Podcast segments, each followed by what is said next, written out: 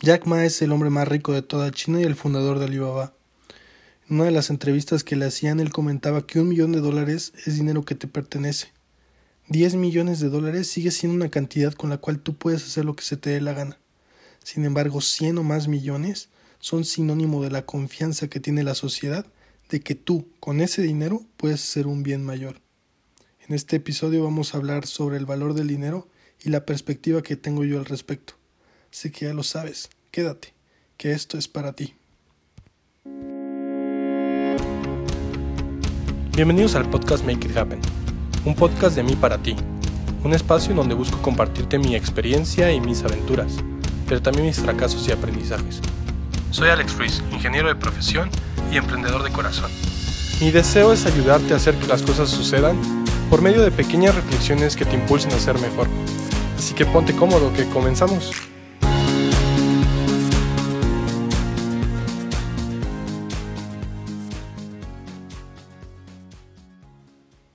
Bienvenidos a un episodio más y muchas gracias por escucharme. El dinero para mí es un medio, pero es un medio para sobrevivir, no para vivir. Es simple metal y papel, y lo usamos para controlar las cosas. Sin embargo, qué ironía que el día de hoy el dinero nos controle a nosotros. En el 2018 me pasó algo muy peculiar, de lo cual me gustaría contarte una pequeña anécdota. Mis hermanos y yo viajamos a Nueva York, ellos por primera vez. Un viaje muy padre, nos disfrutamos mucho y pudimos convivir con el tío Isidro. Tío, te mando un fuerte abrazo y muchas gracias por todo. Mis hermanos después de una semana se regresan a Querétaro y yo en ese momento estaba viviendo en Boston. Para ello yo tomé un tren de Nueva York a Boston y pues llevaba mis maletas con mis cosas normales, pero también llevaba un chaleco. En ese chaleco normalmente yo guardaba con las, en las bolsas internas eh, mi cartera y mis llaves. En ese momento hacía mucho calor en el tren. Entonces yo me quito ese chaleco y me quedo dormido. Al parecer, ese chaleco fue a dar debajo de mi asiento. Entonces yo cuando me bajo, agarro mis maletas y salgo del tren de lo más normal. Saliendo de la estación, pues como que me cae el 20 de que mi chaleco no lo traía puesto y se me ocurre revisar mi mochila y en mi mochila no estaba. Y ese chaleco pues tenía mi cartera y mis llaves, efectivamente. Regreso corriendo a la estación para ver si seguía el tren y pues no, el tren ya se había ido. Pregunto ahí a seguridad en la caseta de informes, información, oye, pues es que dejé mi chaleco y resulta que ahí está mi cartera con todas mis tarjetas, ¿qué puedo hacer? Pues me dijeron que como era fin de semana, mm, por lo general esos trenes se van y se guardan para que los limpien y ya después los, los puedan utilizar en la semana, ¿no? Pero que al ser el último tren del día, pues era muy difícil que alguien me pudiera devolver el chaleco ese mismo día. Entonces me dan un número telefónico y me dicen, pues sabes qué, estate al pendiente, marca y pues pregunta para ver cuándo puedes venir a recogerlo. Para esto pues yo no tenía lugar a donde llegar, yo me estaba quedando en un Airbnb o por lo menos esa noche iba a agendar uno y pues sorpresa, no tenía mis tarjetas a la mano. Afortunadamente y bendito eh, Key, pues esta aplicación que tienen las Macs, en donde se guardan pues datos desde contraseñas hasta datos bancarios. Afortunadamente mi tarjeta estaba guardada en la computadora, entonces con eso pude realizar la compra de, bueno, la renta de, del Airbnb esa noche e incluso pude pedir mi Uber, porque justamente de ahí saqué los datos, los ingresé a, al Uber y como si nada.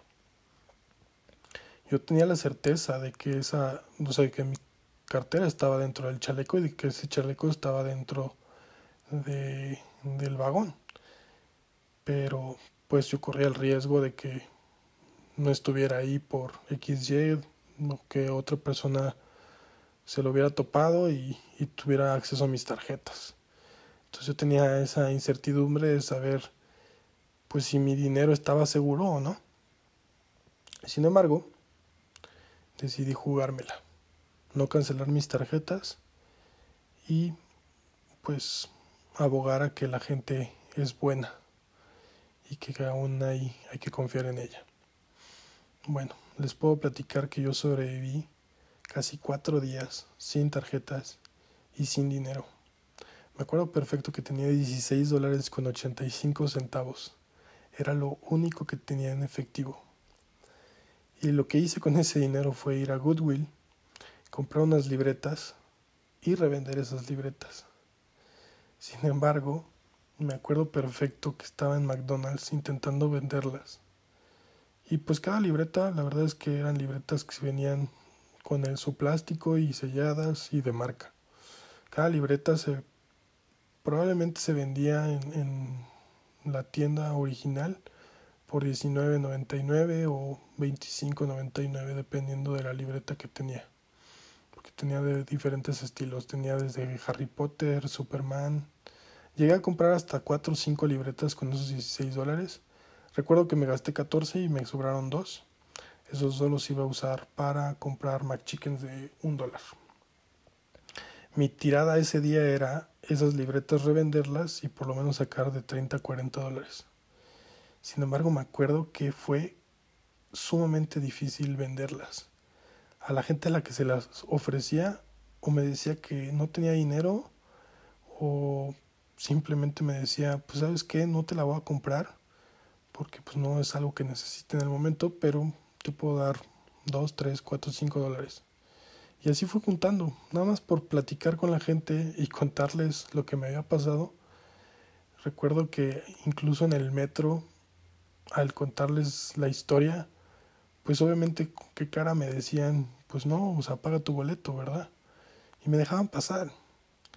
Y ese día viví, ese primer día viví muchas, muchas gratas experiencias en donde me di cuenta que la gente de verdad te quiere ayudar, cuando eres honesta y sincera y cuando, pues sí, cuando te sinceras con ellos y pides ayuda. Hubo una persona en ese McDonald's, una chava, me acuerdo perfecto, tendrá unos 14, 15 años a lo mucho, y traía una playera de Harry Potter. Dije, ah, pues perfecto, a ella le vendo mi libreta de Harry Potter, ¿no? Y pues cuando se la enseñó, se le iluminaron los ojos. O sea, era como la libreta de sus sueños. Y me dijo, pues, por más que te la quiera comprar y por más que me encante, no tengo el dinero. La verdad es que no cuento con el efectivo, con los 7 dólares que estás pidiendo por la libreta. Y en ese momento dije, ¿sabes qué? Solo de ver su cara, esa libreta tenía su nombre. Casi casi que esa libreta estaba destinada para ser de ella, por lo que decidí regalársela. ¿Y sabes cómo me pagó ella?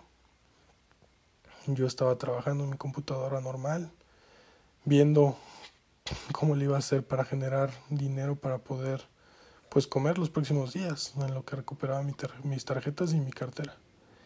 Y recuerdo perfecto que esta chava fue y pagó con su tarjeta y me compró tres hamburguesas, unas papas y un helado. Y me dijo, pues quizás no sean los 7 dólares, pero muchas gracias por la libreta y por la regalado. De verdad que la gente tiene un corazón enorme. Y si tú haces el bien sin mirar a quién, eso se te regresa. Como les dije, para mí el dinero es un medio pero es un medio solo para ayudar a más personas. Al final, nada, nada de este mundo nos vamos a llevar, más que esas experiencias y ese bien que hayamos hecho.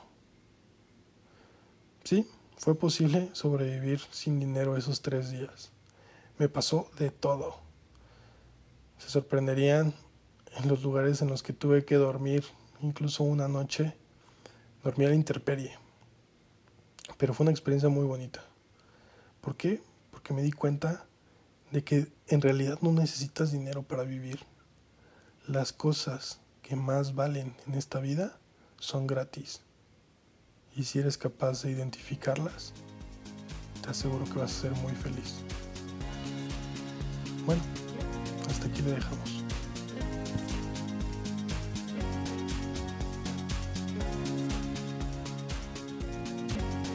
Si te gustó este episodio, compártelo con tus amigos y familiares.